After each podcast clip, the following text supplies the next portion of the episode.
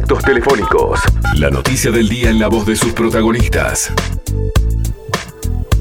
Vio que está, están en marcha estos jornales solidarios, 15.000 en todo el país, eso después se distribuyó por departamento, pero hay una, hay una información vinculada al departamento de Florida que nos llamó la atención, porque allí lo que hicieron fue eh, conocer el perfil de estas personas que están trabajando en los jornales solidarios. El perfil en lo que refiere, por ejemplo, aspectos eh, sanitarios, a composición del grupo familiar, cuántas mujeres hay. ¿Cuántos siguieron, cuántos dejaron? Exactamente, una cantidad de detalles y algunos llaman, ¿cuántos tienen carnet de salud, por ejemplo? van mostrando determinadas eh, cuestiones, eh, ya le digo, sobre los beneficiarios de los jornales solidarios. Por eso para nosotros es un gusto recibir al intendente de Florida, Guillermo López. Buen día, ¿cómo anda? Hola, ¿qué tal? Eh, saludo a toda la audiencia, un gusto estar en contacto.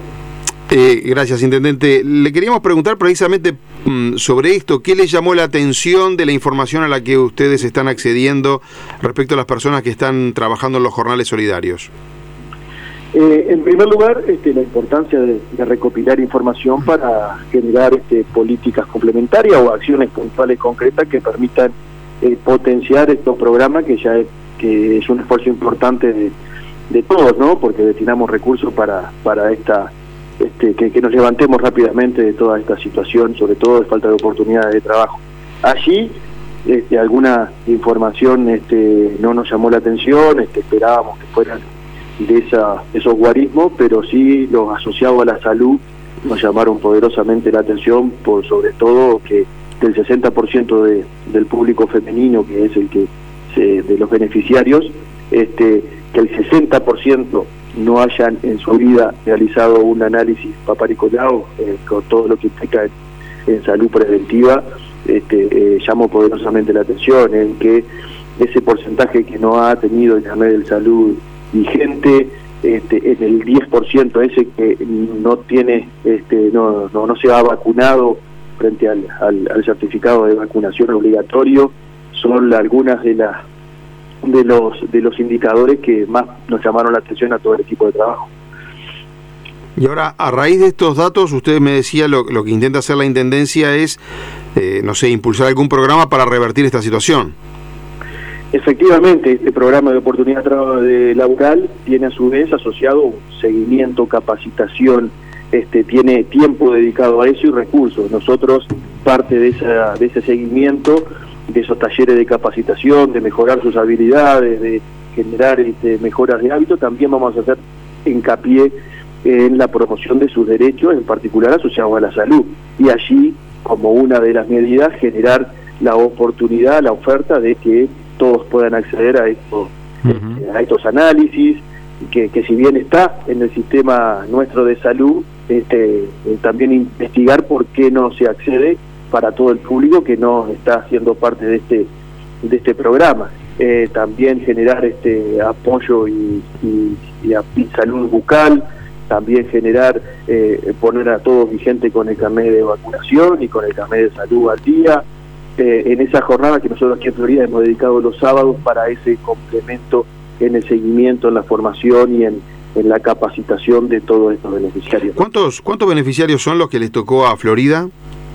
En Florida, por el programa de eh, oportunidad laboral que viene del nivel nacional, fueron 405 beneficiarios, que aquí en Florida hemos podido, porque la ley preveía que con recursos del gobierno departamental se podían eh, complementar.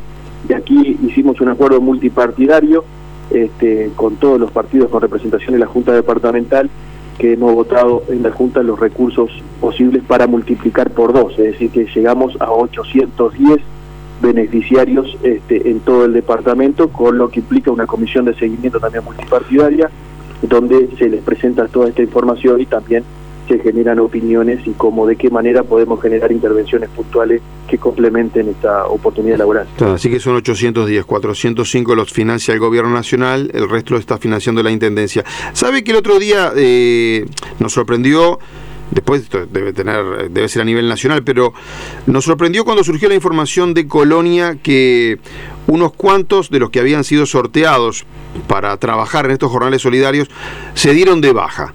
como que no querían trabajar, como que no entendieron que era para trabajar, por la razón que fuera. ¿Qué pasa en Florida? ¿Hubo gente que se dio de baja? Sí, efectivamente, y los indicadores son similares a lo que hemos escuchado en Colonia.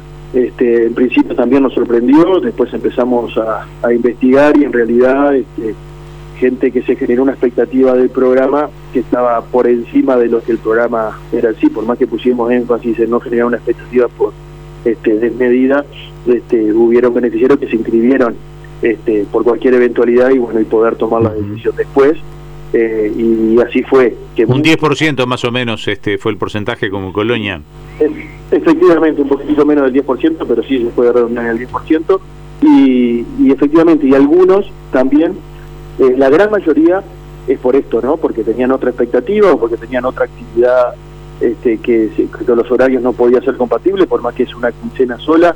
Este, y, algunos, los menos, este, también en los primeros días de, de, trabajo este, decidían no, no participar y bueno, se iban claro. Intendente, ¿cómo impactó la, la pandemia en Florida económicamente? Porque uno dice, bueno, por ejemplo, Colonia, me, me imagino Colonia, se le cortó todo el flujo de argentinos que venían todos los fines de semana. O sea, la ciudad de Colonia, claramente uno dice la hotelería cerrada. Punta del Este, el verano pasado, cero turismo externo. Ahora, hay departamentos en donde lechería, producción agropecuaria, es decir, ¿por qué debería haberse visto tan impactado? La pregunta es la misma que le hice al principio, ¿cómo le impactó a Florida la pandemia? Bueno, efectivamente, las actividades más... Eh, eh, dañadas, por llamarle de alguna manera, son las asociadas a el turismo, a los servicios, a, la gastronomía, al comercio. Eh, en realidad, eh, Florida, por ser un departamento netamente agroexportador incluso, este, lechería, ganadería, grano, este, en ese aspecto se vio este, menos afectado.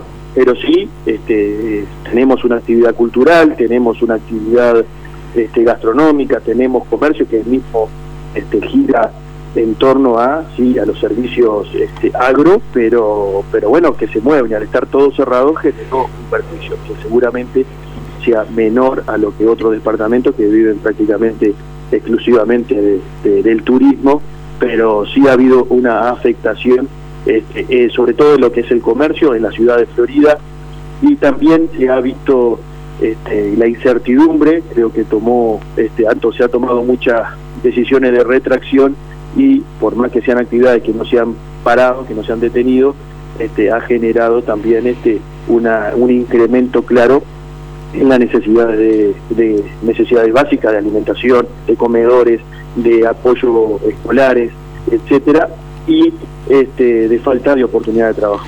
La, la, industria láctea en algún punto mejoró un poquito, ¿no? Es decir, hay, hay un poco una perspectiva mejor de lo mal que venía la, lechería, pero ¿cómo se trabajó con los protocolos? ¿Cómo, cómo en una mejora, de, por lo menos algún mercado nuevo, se hizo para producir igual o más con todas las restricciones que había?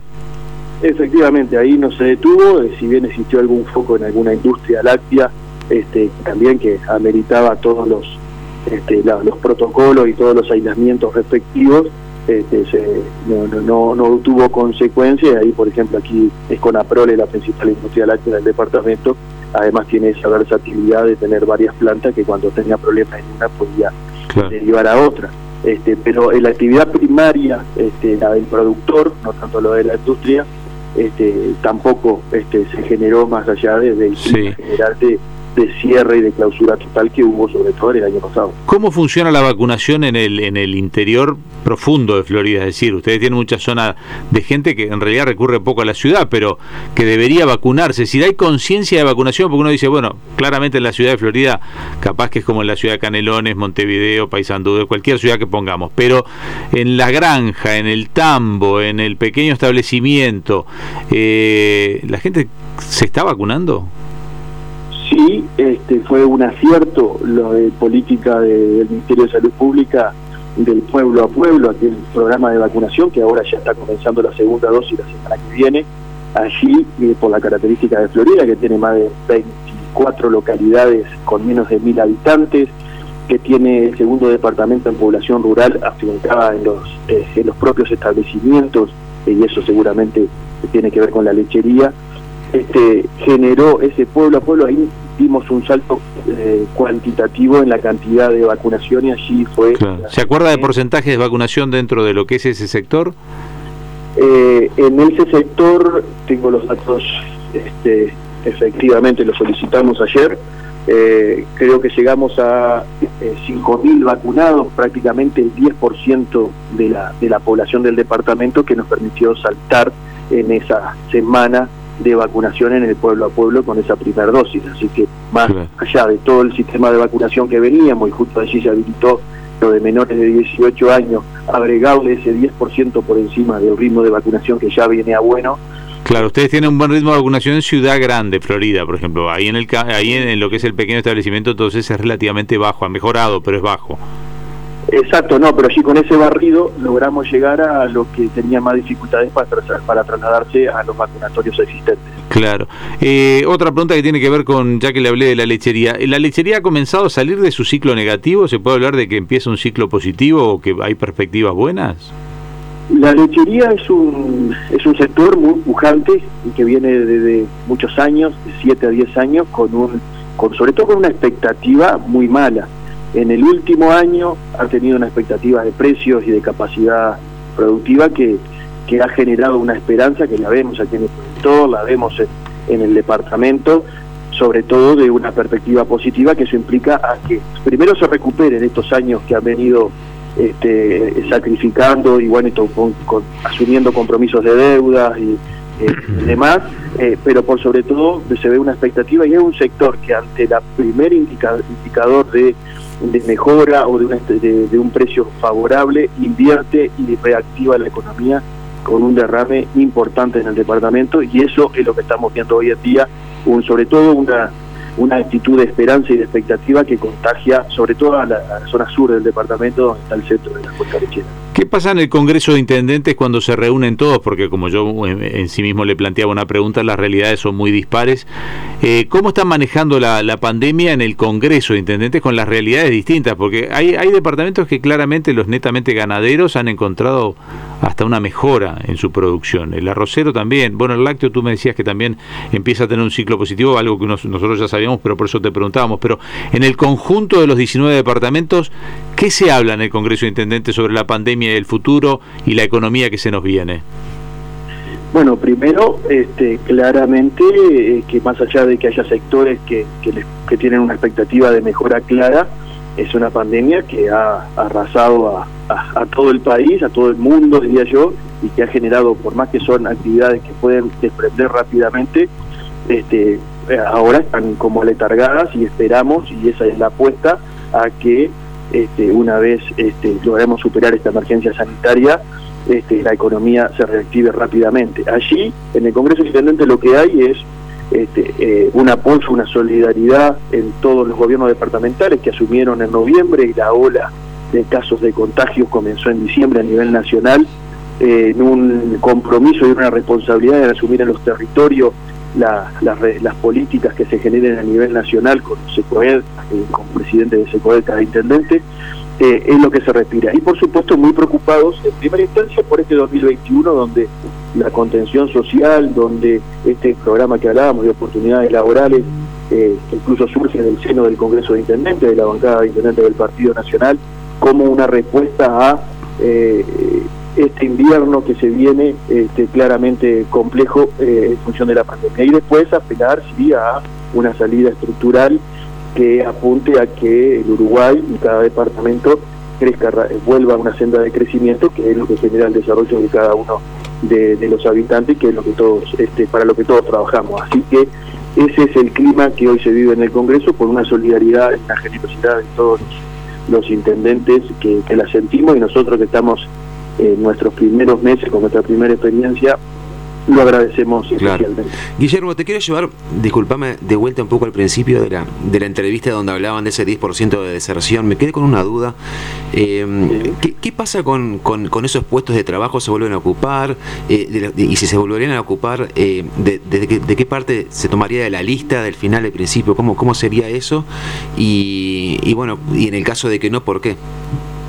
Cuando hicimos el sorteo, este, que generábamos esos 810 beneficiarios distribuidos geográficamente en cada una de las localidades, de las 24 localidades. Nosotros hicimos, tuvimos una semana haciendo sorteo en cada localidad, transmitido por redes, se generaron allí los archivos, en la Florida se levanta.uy, están todos los documentos este, colgados en la web para que genere este, la transparencia con todos los equipos notariales del, gobierno departamental, allí ya preveíamos esta posibilidad de alguna deserción o alguien que no cumpla con las obligaciones y bueno, y tener que tomar la, medida de, este, de, darle de baja. Entonces allí generamos una lista de prelación en orden, se está sorteando el orden de los suplentes para cuando se quede la vacante acceda. Aquí, este, en esos casos que han desertado, seguimos en la lista de prelaciones suplentes, si es en la ciudad de Florida, en la ciudad de Florida, si es en la localidad del interior, en la localidad respectiva que se genera este, el, digamos, el, abandono o el espacio que, sea, y, allí está contemplado y previsto desde la etapa de sorteo. Intendente, para, para terminar, ¿las cuentas de Florida están bien? ¿Está con déficit? y bueno, eh, todas las intendencias, este, todos los gobiernos, todas las empresas públicas y privadas hoy están sometidos a un desafío. Los ingresos han bajado naturalmente, sobre todo los del 2020.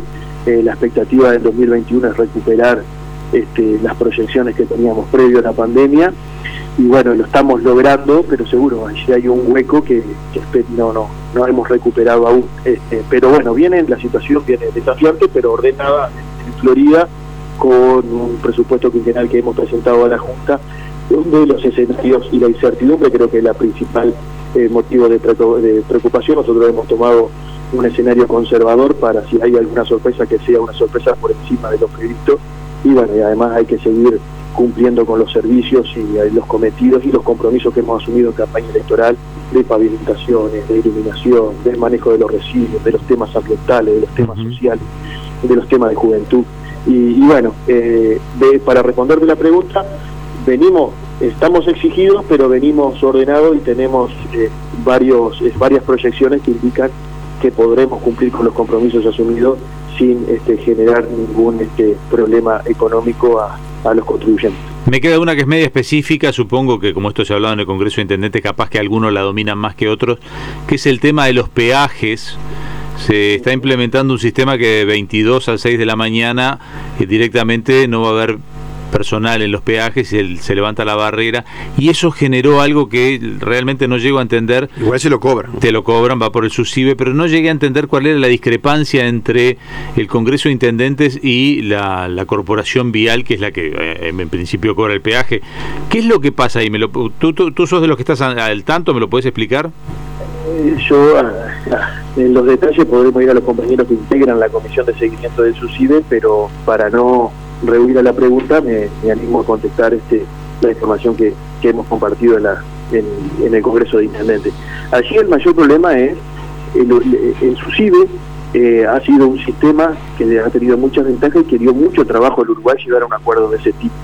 Entonces, en ese ámbito de cuidado y simplemente con el hecho de aprovechar todas las fortalezas, pero no cubrir las debilidades que tiene el sistema y que en realidad este, eh, terminó por, por ejemplo, con la guerra de patentes famosa histórica de mucho tiempo, hay que cuidar esa herramienta. Entonces, de por sí, de cargarle al SUSIBE, eh, por ejemplo, eso como decían ahí en el comentario, se te sigue cobrando, te lo cobra el SUSIBE. Entonces, el SUSIBE pasa a ser el, malo de la película y después empezamos a, perder una herramienta que ha tenido mucha potencialidad. Lo que se manejó en el Congreso se llevó al Ministerio de Transporte y Obras Públicas, que es quien sugiere a la corporación vial este, esta herramienta de que se discuta y de que se vea de manera de, de, no perder de todo lo que se ha avanzado y que a tantos intendentes que al gobierno nacional, recordemos, le, dio tanto trabajo conseguir y cuidar esta herramienta. Entonces, en ese sentido, sí, uno se ve tentado a cargarlo todo a su IVA, la patente rodado, que ahora tiene un sistema único, pero tiene sus costos, tiene sus eh, desventajas que nosotros queremos discutir con la autoridad del ministerio y queremos ir paulatinamente para estar todos seguros que no va a tener una consecuencia negativa sobre un sistema que ha madurado lentamente, pero ha sido una herramienta fundamental para la. También hay los temas de soberanía también gobiernos departamentales. Ahí va, ese era el tema. No sé, tú lo manejas, pues yo, yo, sé que estas preguntas en general hay que hacerlas al que está en la comisión y, son los que lo manejan más claro, pero ¿cuál es la diferencia entre que yo pague, yo tengo, por ejemplo, telepeaje o pago en efectivo? Entonces ahí me cobran en una casilla, por ejemplo, en el peaje de Pando.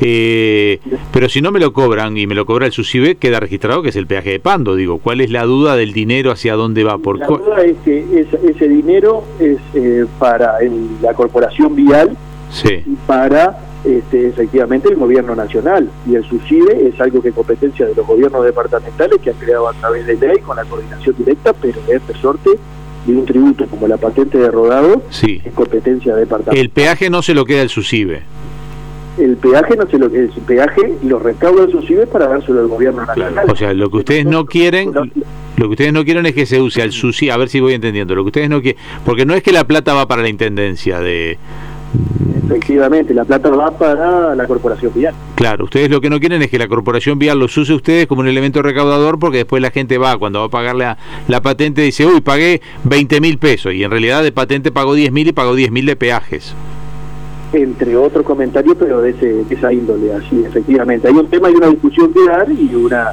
naturalmente, no es sin más, este, se aprovecha la herramienta que tanto trabajo yo crear y, y listo, y se le carga todo, sino después viene la constitución urbana, después viene hasta el IVA por el subsidio. Esta discusión se dio en parte con los radares que puso el Ministerio de Transporte y Obras Públicas, que en realidad el Congreso Intendente se negó a que fueran al SUSIBE también, ¿no? Efectivamente, efectivamente ya ha habido este, algunas este, intenciones de cargar alguna otra cosa, pero bueno, no decimos que no, pero tampoco decimos que sí automáticamente claro, a charlar. Escuchando a los intendentes, el riesgo o el temor que me parece en líneas generales tienen es que si yo voy a pagar la patente y tengo tantas, eh, no solo las multas o el tema de los eh, peajes, yo digo, bueno, eh, pago esto, pago esto y no pago lo otro, o sea, y no pago la patente. Y allí el dinero que tiene que recaudar la intendencia entra a quedar en forma inestable, digamos. Entonces, eh, los intendentes creo que tenían, decir, dejemos, dejemos el subsidio para la patente que la gente trata de pagarle y todo lo demás, pero si a mí después me cargan el peaje o me cargan las multas o me cargan otras cosas... Las multas de Montevideo se cargan al SUSIBE, por Se cargan al SUSIBE, Pero las de las rutas no.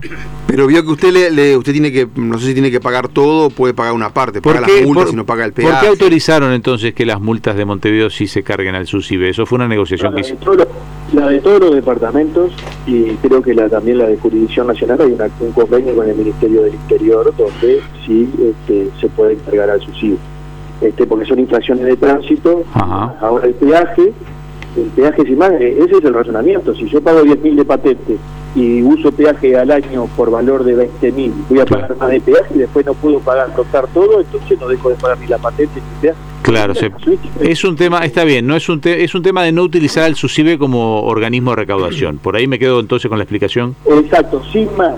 Eh, sí, digo, no quiero decir que, que sea un no, capaz que la herramienta que el país se tiene que dar, pero bueno, discutámoslo y hagámoslo madurar porque nosotros estamos preocupados que después los gobiernos departamentales son los ineficientes, después los gobiernos departamentales son los que no cuidan su herramienta de recaudación, etcétera, pero creo que lo que está planteado es la posibilidad de discutirlo con todos los actores para ver cuál es la mejor solución a nivel país. Intendente Guillermo López, intendente de Florida, gracias por atendernos. No, al contrario, le agradecido soy yo y quedamos a la orden como siempre. Claro que sí, nosotros también por acá. Que pase bien. Entre líneas. Escucha periodismo por FM